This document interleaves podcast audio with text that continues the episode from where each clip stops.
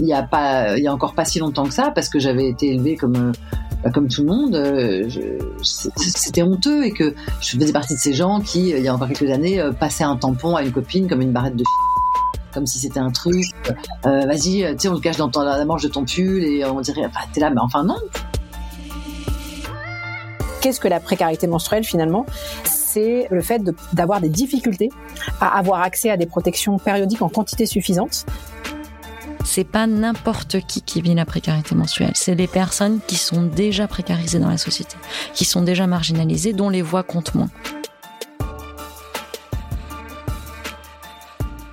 Si on ouvre le dictionnaire pour trouver la définition de cheminement, on lit action de cheminer.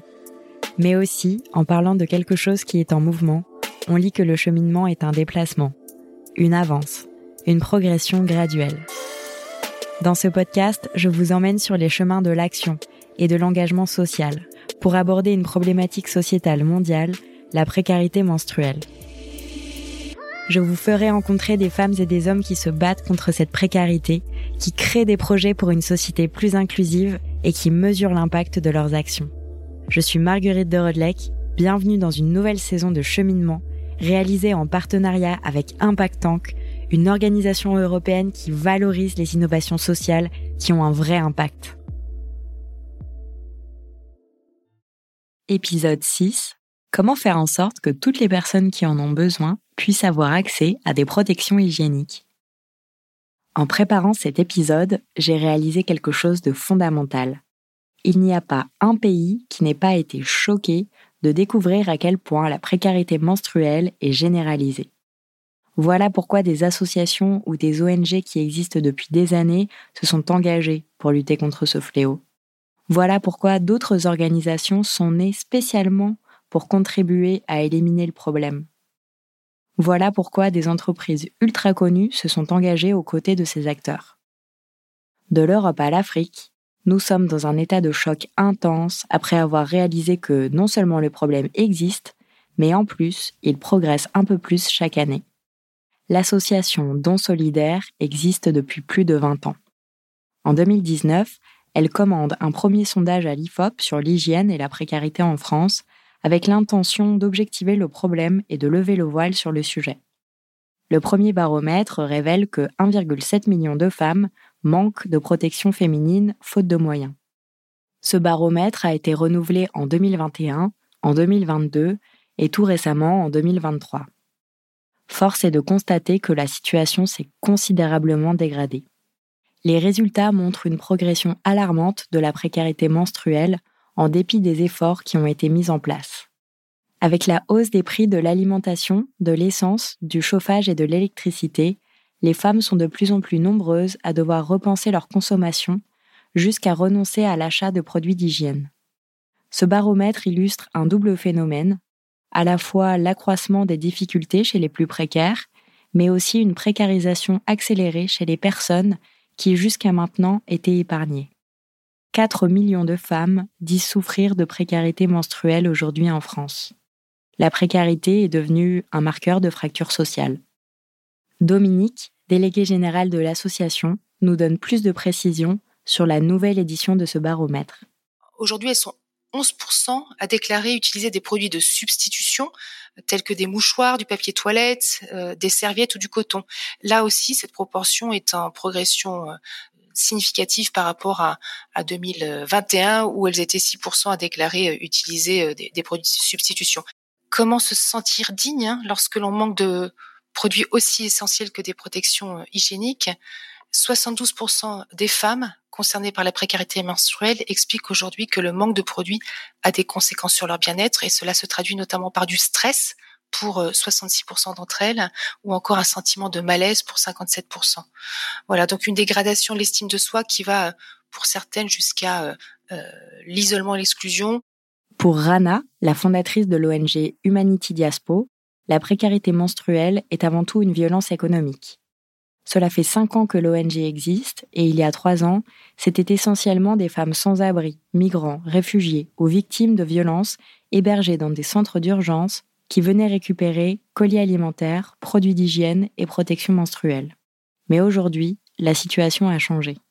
Aujourd'hui, euh, en plus de ces femmes, on a beaucoup de femmes qui en fait ont un hébergement, ont un appartement, sont des mamans solo et n'arrivent plus à s'en sortir. Donc oui, il s'agit vraiment de violence économique. Alors il y en a qui vont choisir plusieurs termes en disant oui, mais non, mais c'est spécifique, c'est ci, c'est là. Alors oui, quand on parle en fait de précarité euh, hygiénique euh, et qu'on fait un focus sur le genre, donc le genre féminin, on va on va parler de précarité menstruelle. En réalité, la précarité menstruelle fait donc partie de la précarité génique. Et en réalité, les personnes qui viennent récupérer chez nous des produits euh, d'hygiène sont les mêmes qui récupèrent des protections menstruelles. Comment faire pour lutter contre la précarité menstruelle une fois pour toutes? Pour Rana, il n'y a pas de réponse unique. Ok, alors le, truc de, penser qu'on va trouver euh, une solution euh, miracle du jour au lendemain et qui va et qui va être une solution qui va être valable dans tous les continents, en fait, c'est un leurre on sait très bien que dans chaque continent, il y a des spécificités euh, à chaque continent, des problématiques d'accès à l'eau, que euh, l'eau, euh, en réalité, en termes d'hygiène, c'est la base de tout. Les, pareil, les latrines, si je parle de camps de réfugiés, machin, c'est très compliqué pour les femmes parfois aussi d'avoir à traverser, je sais pas, 600 à 800 mètres pour aller aux toilettes, des toilettes qui souvent sont mixtes et dans lesquelles les femmes se sentent pas en sécurité. donc en réalité, il n'y aura pas de solution miracle qui ira à tout le monde. Par contre, dans un moment ou dans une période où euh, l'écologie et l'environnement est de plus en plus visibilisé, je pense que c'est, si on doit parler en tout cas de, de, de produits menstruels, il me semble que les produits menstruels à, à visibiliser et, euh, et, ce qui est bien maintenant, c'est que notamment avec les réseaux sociaux, euh, les, jeunes femmes se les ont vraiment appropriés. il s'agit de, de, la cup et de la culotte lavable. Euh, la culotte menstruelle lavable, qui sont évidemment les produits qui sont les plus pérennes et euh, les plus safe. À l'inverse, évidemment, il existe maintenant de plus en plus de tampons et de serviettes bio. Il n'en demeure pas moins que si on veut véritablement avoir quelque chose dans la durée et puis sur un coup, enfin sur sur l'aspect aussi, j'ai envie de dire économique et écologique. En réalité, ces deux produits sont sont ceux, en tout cas, dont j'espère que les différents États vont pouvoir rendre gratuits au, maximum. malheureusement, on en a encore aujourd'hui à se dire que ah c'est super machin, les jeunes femmes en France ont 25 moins de 25 ans, on, on rembourse leur, leur, protection machin. Oui, sauf que c'est aussi un leurre que de croire que la précarité euh, menstruelle euh, et la précarité économique, ça reste à 25 ans, que les règles, ça reste à 25 ans. Euh, aujourd'hui, on sait qu'il est tout à fait possible en réalité. On a une carte, on a tous une carte vitale, on est d'accord. On a des tickets restaurants toujours avec des cartes bleues. En tout cas, je parlais du modèle euh, français euh, et, même, je me permettrais même pas de dire un modèle européen, puisqu'en réalité, pareil, chaque pays, chaque pays européen a ses spécificités. Et en réalité, aujourd'hui, quand on passe à la caisse, il y a la possibilité aussi, et non pas que dans les pharmacies, en fait, quand ils détectent un produit menstruel, eh ben, on pourrait se le faire rembourser automatiquement. Donc en fait, il y a la possibilité, les technologies le permettent. En parlant de tech, Humanity Diaspo a imaginé un outil unique en son genre qui permet à des centaines d'associations de pouvoir faire des demandes de produits de première nécessité, hygiéniques et menstruels, mais surtout de pouvoir s'assurer soit qu'il n'y a pas de zone blanche, soit qu'il n'y a pas de zone avec trop de produits donnés. Le fonctionnement est simple. Les associations sont invitées à indiquer le nombre de femmes et d'adolescentes prises en charge et leurs besoins. L'outil est relié au stock d'Humanity Diaspo et les associations peuvent, dans un dernier temps, venir récupérer les produits nécessaires et les donner aux bénéficiaires. Plus de 360 000 personnes dans la région de l'Île-de-France ont été aidées. Cela fait une dizaine d'années que la marque Always est engagée sur la précarité menstruelle. J'ai rencontré Charlotte, qui a commencé à traiter le sujet quand elle est rentrée de voyage humanitaire. Elle a été frappée de voir que la France était également concernée par ce sujet. En 2004, quand l'association Don Solidaire s'est créée, Procter Gamble, la société mère d'Always, a immédiatement été partenaire pour donner des serviettes. En 2019, l'entreprise a été sollicitée pour participer à la création du baromètre dont je vous parlais au début de l'épisode. Si vous n'étiez pas au courant de l'engagement d'Always sur la précarité menstruelle, c'est normal. Ils sont très discrets à ce sujet. Et pour nous, Always, c'était aussi un peu un, un, réveil, dans le sens où les actions qu'on avait pu faire par le passé dans des pays euh, comme au Nigeria, etc., en fait, euh, on avait besoin d'actions euh, également plus proches de nous en Europe. Et donc, on a fait une étude complémentaire qui nous a permis de mettre en lumière que 130 000 jeunes femmes manquaient l'école parce qu'elles n'avaient pas accès à des protections périodiques Donc ça, c'est arrivé à un moment où dans d'autres pays en Europe aussi, cette réalité, elle devenait plus visible. Après avoir initié des actions en France et en Angleterre, Charlotte et son équipe se tournent vers d'autres pays européens, et notamment la Belgique et les Pays-Bas, pour distribuer des protections via des associations. Très vite, euh, j'ai voulu aussi euh, qu'on parle de ce sujet-là et qu'on le mette en lumière en Belgique et en Hollande. Et les premières réactions des gens du bureau, mais aussi euh, des, consommatrices ou des personnes, euh, c'était non, non, mais enfin en Belgique, en Inde, ça n'existe pas. Hein. Je, c'est très troublant, mais ça n'existe pas. Et c'était vraiment la première réaction. Et pour autant, on était en 2020, enfin euh, un an après le début de ce qu'on avait pu lancer en France. Donc on a fait un, un, sondage, une étude qui était basée sur le même, la même étude qu'on avait faite euh, pour la France, pour l'Angleterre, et qui nous a mis en lumière exactement les mêmes proportions, exactement les mêmes chiffres. Donc euh, voilà, une femme, une, une, étudiante, enfin une écolière ou un écolier, en tout cas une personne menstruée qui va à l'école sur 10 touchée par la précarité menstruelle et donc ne peut pas aller à l'école car elle n'a pas accès à des protections. Donc euh, c'était encore plus tabou finalement qu'en France et le sujet n'avait pas encore commencé à émerger. Et donc, on a évidemment euh, enfin, fait des partenariats avec des associations euh, également là-bas. Donc, euh, Bruxelles et Goods to Give en Belgique, Kinderhelp et Food Bank aux Pays-Bas, pour avoir les mêmes actions que ce qu'on a eu en France, c'est-à-dire parler à grande échelle du sujet, faire parler les influenceurs aussi sur le terrain pour que ce sujet et pour que surtout les personnes qui souffrent de précarité menstruelle ne soient plus dans un coin euh, avec de la honte euh, sans pouvoir parler du sujet. Euh, ça a mis un peu plus de temps à, voilà, à émerger et à, et être accepté, alors que finalement, c'est au cœur de l'Europe comme les autres pays. Et alors peut-être pour compléter, en Hollande, très récemment, je sais que le gouvernement aussi s'empare du sujet. On a eu des échanges avec la ville de Rotterdam, qui est une des villes les plus pauvres situation économique plus, plus pauvre en, en Hollande, euh, avec la mairie de Rotterdam qui a justement pris en compte euh, de façon importante toute cette campagne, tout ce qu'on a pu euh, évoquer sur la précarité menstruelle et qui a ambition de très vite pouvoir, en tout cas en commençant par les écoles, mettre un terme à, cette, à ce, phénomène, à cette précarité menstruelle qui empêche les jeunes femmes ou personnes menstruées d'aller à l'école le premier engagement d'Always a été de distribuer des produits. Sur les quatre dernières années, Always a distribué plus de 30 millions de serviettes en France, en Belgique et au Rwanda.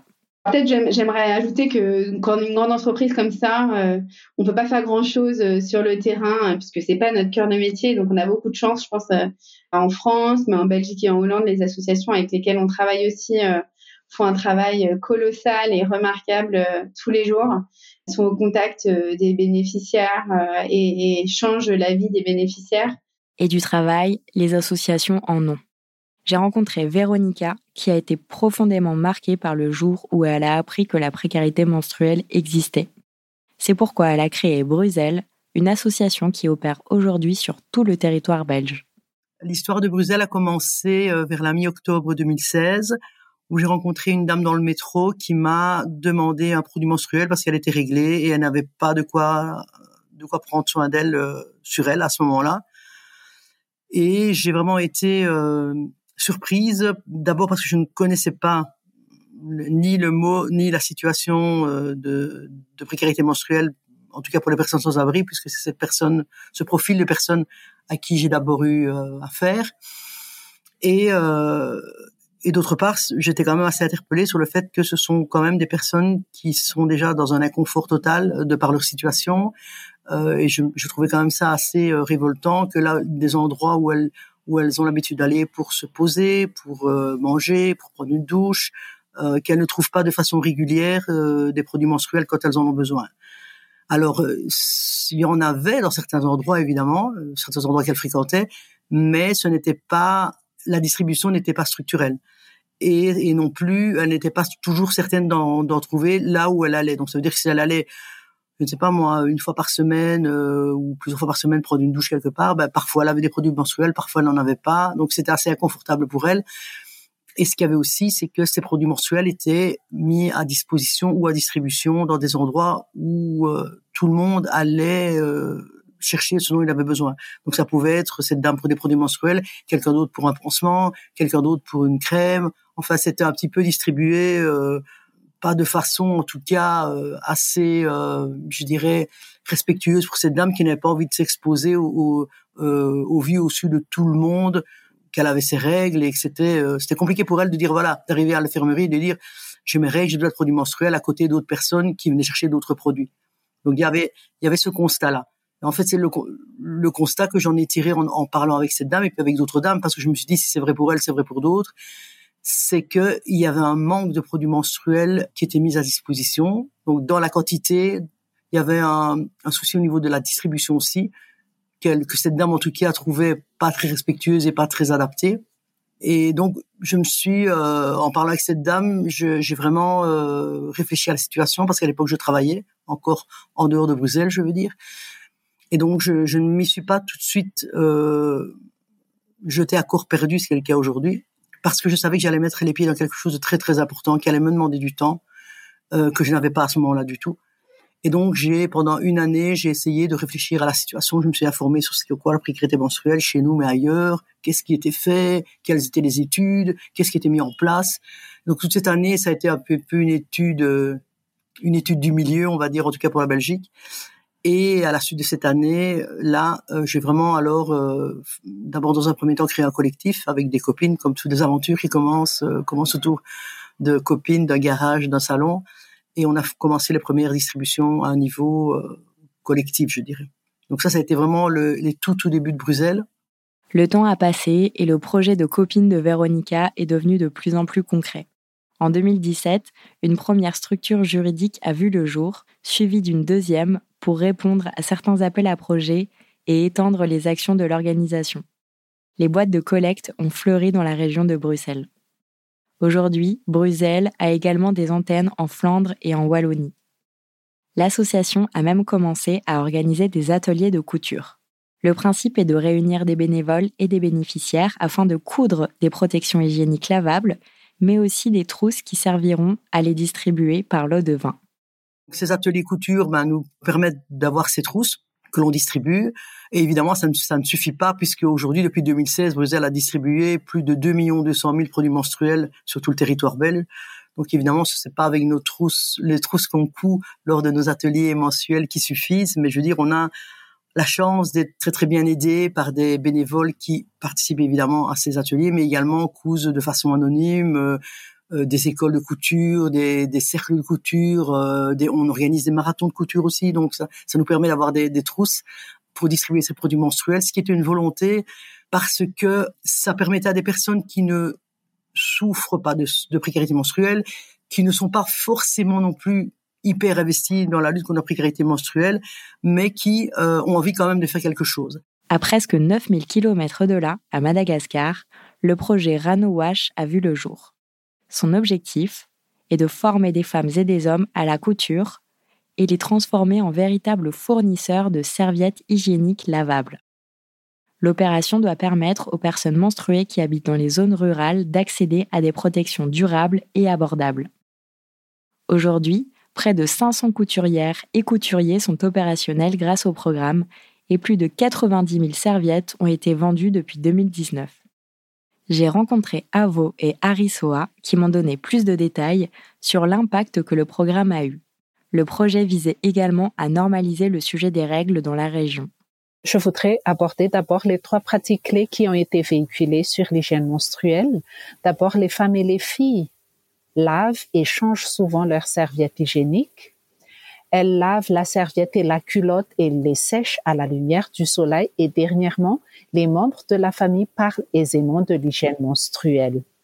Par rapport à cela, 30 000 ménages ont adopté les pratiques en matière d'hygiène menstruelle.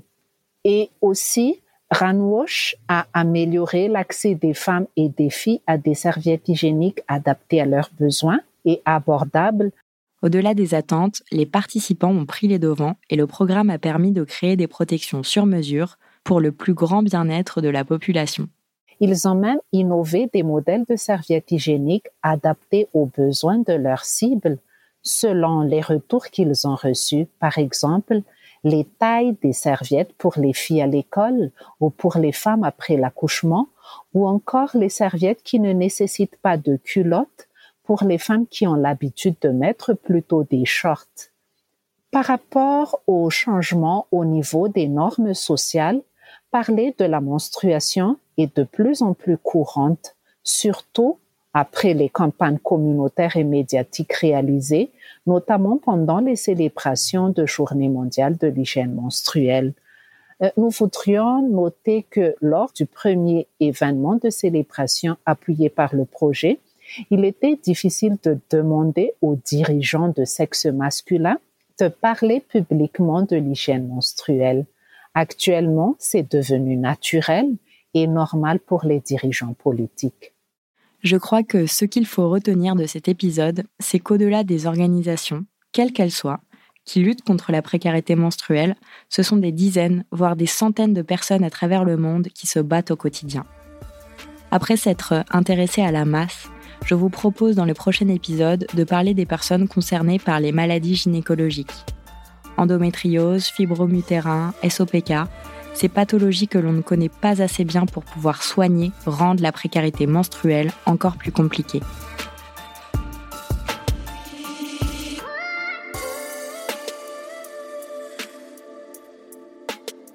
Ce podcast fait partie d'un projet plus global qui vise à mesurer l'impact des actions menées pour lutter contre la précarité menstruelle. Merci à l'Agence française de développement et à Procter Gamble, sans qui ces épisodes n'auraient pas pu voir le jour. Et merci aux équipes d'Impact Tank pour leur confiance. Sachez que MedCheck Studio, qui produit ce podcast, propose d'autres podcasts sur la santé. Pour les écouter, rendez-vous sur medcheck-studio.com.